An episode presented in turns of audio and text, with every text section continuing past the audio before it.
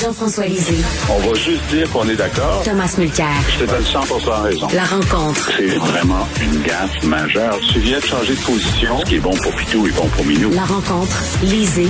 Mulcair.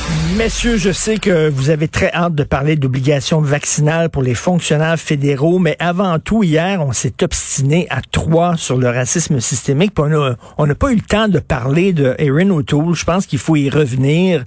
Euh, Thomas, euh, Erin O'Toole s'est présenté devant son caucus. Il a réussi à sauver sa job, mais par la peau des dents, comme on dit.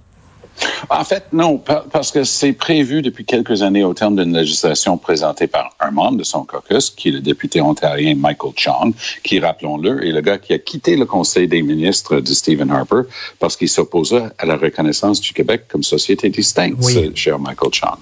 Bon, passe. Ici, il s'agit d'une démarche quand même favorable à plus de démocratie parmi les élus. Dans une démocratie, la, démocratie s'exerce par la voix des élus, mais les instances à l'intérieur des partis sont souvent tout sauf démocratiques. Donc, il a dit, à la première réunion, après chaque élection, chaque caucus de chaque parti politique doit s'asseoir et déterminer un certain nombre de choses. Ils vont déterminer s'ils se donnent le pouvoir, éventuellement, de demander une révision de, du statut de leader de, leur propre caucus. En l'occurrence, euh, O'Toole. O'Toole était d'accord avec la démarche, il n'avait pas le choix parce que c'était sûr qu'il allait avoir euh, une majorité des gens qui voulaient se donner le pouvoir. Ça ne veut pas dire qu'ils vont l'exercer. Mais je peux aussi vous dire qu'en arrière-scène, il y a toute une panoplie de personnes bien en vue, parce que j'échange régulièrement avec eux autres, qui sont en train de tout mettre en place, un, pour sortir O'Toole, et deux, pour amener le charmant et talentueux Pierre Poilievre. Est-ce que je sens d'ironie là-dedans? Un tout petit peu. Un tout petit peu, Thomas. Euh, Jean-François, est-ce que tu veux parler de l'avenir de Erin O'Toole? Est-ce que Jean-François est là? On a perdu. Oui, Jean-François, est-ce que tu as un mot à dire sur l'avenir d'Erin O'Toole au sein du Parti conservateur? Oui, ben il fallait quand même que 20% des membres du caucus soient d'accord pour déclencher le, processus de, remise en cause ou de, réitération du, chef. C'est quand même, il a fallu que 20% des gens du caucus disent oui, disent euh, OK, on va, on va être en probation. Euh, et c'est désagréable. C'est désagréable d'être en probation. Le seul euh, chef de parti important qui a jamais eu à faire face à un vote de confiance, c'est François Legault. François Legault, lui, il a créé son parti. Hein, J'appelais ça la compagnie euh, Avenir Québec. Et il a écrit les statuts, puis il a décidé de ne pas mettre de vote de confiance là-dedans. Donc, ah. c'est le seul qui a jamais ce problème-là. Écoute, euh, Jean-François, te souviens-tu de Denis Ier? T'en souviens-tu? C'est le, gars, il était, il était maire d'un village dans Saguenay, puis c'était, il s'était, dans Saint-Jean, il s'était proclamé roi. Est-ce qu'on peut parler de François Ier, quoi? On peut parler de François Ier. Euh, tout à fait. Ben, pour l'instant, c'est sûr qu'il gagnerait tous ses votes de confiance, là. Mais... il a confiance en lui-même. oui. Euh, il faut parler, euh, bien sûr, de l'obligation vaccinale pour tous les fonctionnaires fédéraux. Euh, Thomas, qu'est-ce que tu en penses? C'est-à-dire, même le fonctionnaire qui répond au téléphone, qui n'a aucun ben, contact avec le public, qui est au troisième sous-sol, il devrait se faire vacciner. Oui, puis je me fais chahuter parce que moi, juste pour le dire, je suis exactement comme toi. Richard. Moi, j'ai été vacciné dès que c'était possible. J'écris sur tous les trois que quelqu'un qui dit qu'il faut pas se vacciner a un trou dans la tête et, pas dans le bras. Et, donc, moi, je suis archi en faveur de la vaccination. Sauf que, moi, je trouve que Trudeau est allé trop loin ici. C'est quand même une démocratie. On est quand même libre de nos choix, notamment en ce qui concerne notre santé. Puis, la démonstration doit être faite que toute ingérence dans nos droits est une atteinte minimale dans circonstances. Que Trudeau fasse la même chose que Dubé. Dubé a dit, je m'en fous où tu travailles dans l'hôpital, mais si tu es dans un hôpital, même si tu es à la comptabilité, tu es en contact avec d'autres personnes de l'hôpital, tout le monde doit être vacciné, pas juste les gens qui sont des, infirmières de première ligne. Ça se tient. Mais Trudeau est en train de dire que même si tu remplis le formulaire 1, 2, 3, 4 dans ton sous-sol, sur ton écran d'ordinateur, branché à ton ministère ABC, et tu ne vois jamais personne, et tu regardes la télé pour ton match de hockey parce que tu sais que tu n'es pas vacciné, tu n'as pas le droit d'aller voir les Ottawa Senators ou peu importe, c'est correct. pour Trudeau de dire, si tu es à la première ligne, va te faire vacciner, tu perds ta job. Je suis pas sûr que c'est correct pour lui dire à cette personne théorique dans son sous-sol devant son écran, ah, moi, là, j'ai décidé que toi, tu vas perdre ta job. Donc ça, c'est une atteinte énorme à tes droits. Tu perds ta job, ou du moins ta paye, si tu m'écoutes pas, parce que moi, je dis que toi, tu t'en vas te faire vacciner. Parenthèse encore, parce que je me sens toujours obligé de le justifier. Je pense que la personne, même dans son sous-sol, devrait se faire vacciner. Mais de là à savoir si le gouvernement a le droit de t'ordonner sous peine de perdre ta job, moi, je pense que Trudeau va trop loin. Jean-François, penses-tu vraiment que le gouvernement va congédier des fonctionnaires qui ne veulent pas se faire vacciner? C'est une chose de le dire. Mais quand on va voir les premiers fonctionnaires congédiés, ça va être quelque chose.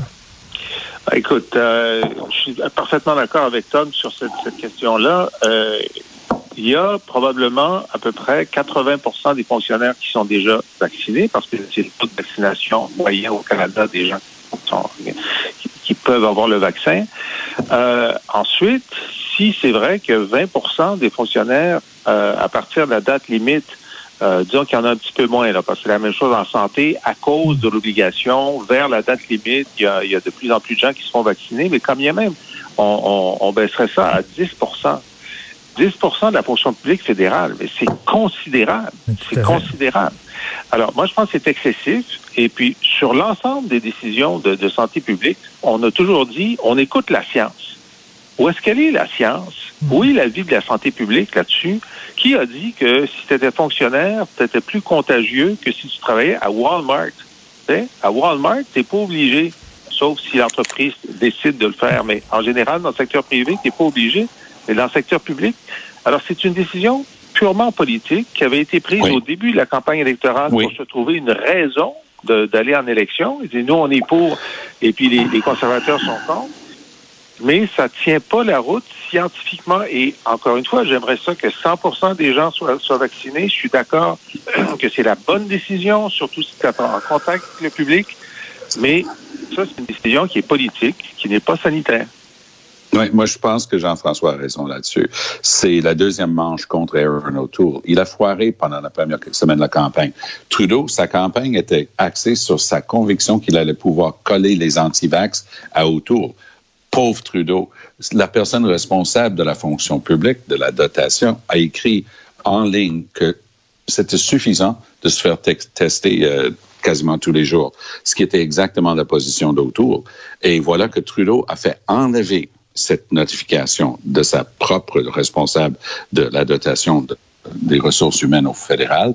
Il dit que c'était une erreur ah, ouais, ça me l'air pas mal raisonné. Puis moi, j'ai passé assez de décennies au sein de la fonction publique pour savoir que c'est ce genre de choses-là s'écrit pas si c'est pas par un comité de tous les sous-ministres, sous-ministres adjoints, etc. Donc, euh, Trudeau a perdu cette histoire avec Autour.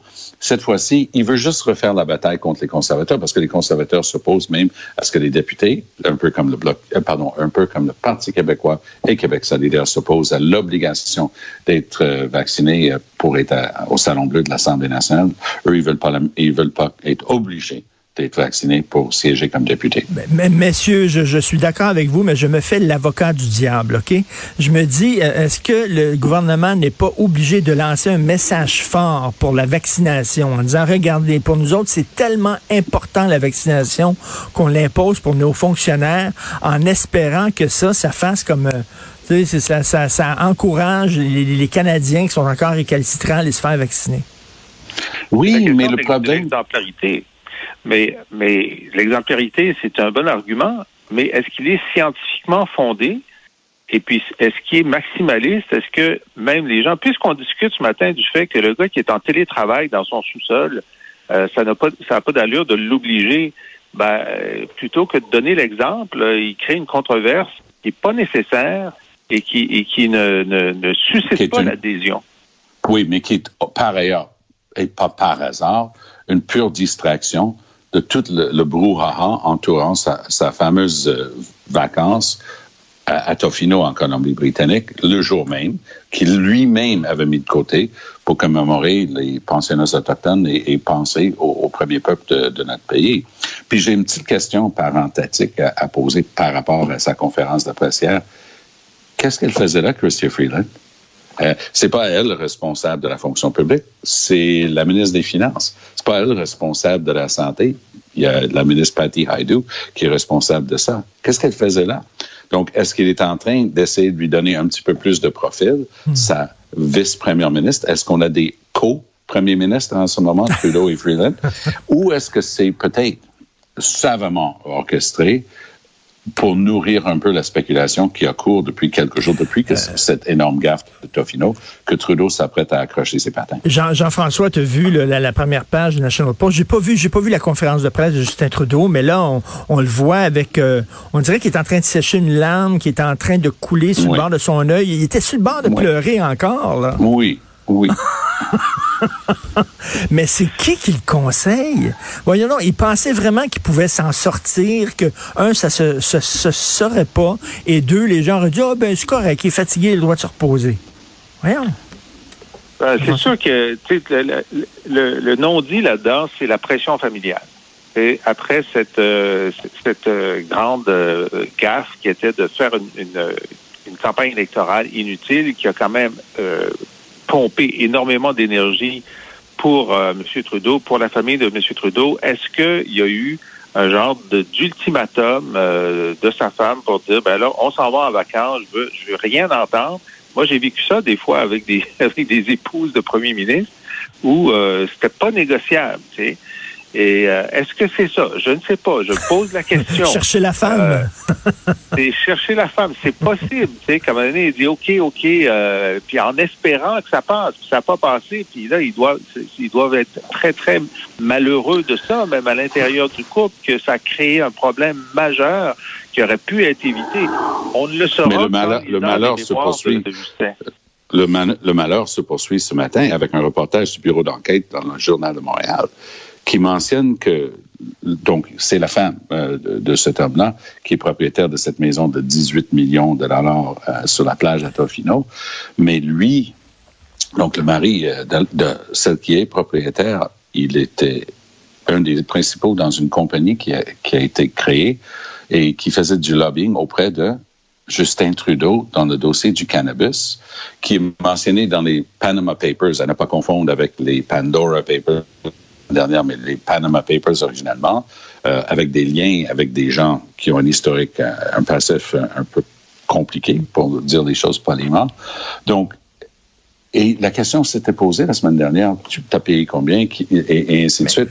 C'est pas parti, cette histoire-là. Mais est-ce qu'ils peuvent dire, Thomas, Thomas est-ce qu'ils peuvent dire, on le savait pas, on le savait pas que le propriétaire de cette maison-là trempait dans les paradis fiscaux, est-ce que ça serait une excuse, ben, ça serait intéressant de savoir comment ça se fait que des journalistes au Journal de Montréal sont capables de le savoir, puis avec tout l'entourage et la capacité d'avoir toute l'information sur la planète Terre à travers le SCRS et la GRC, qui sont pas capables de faire la moindre vérification de des personnes de qui vont louer une maison.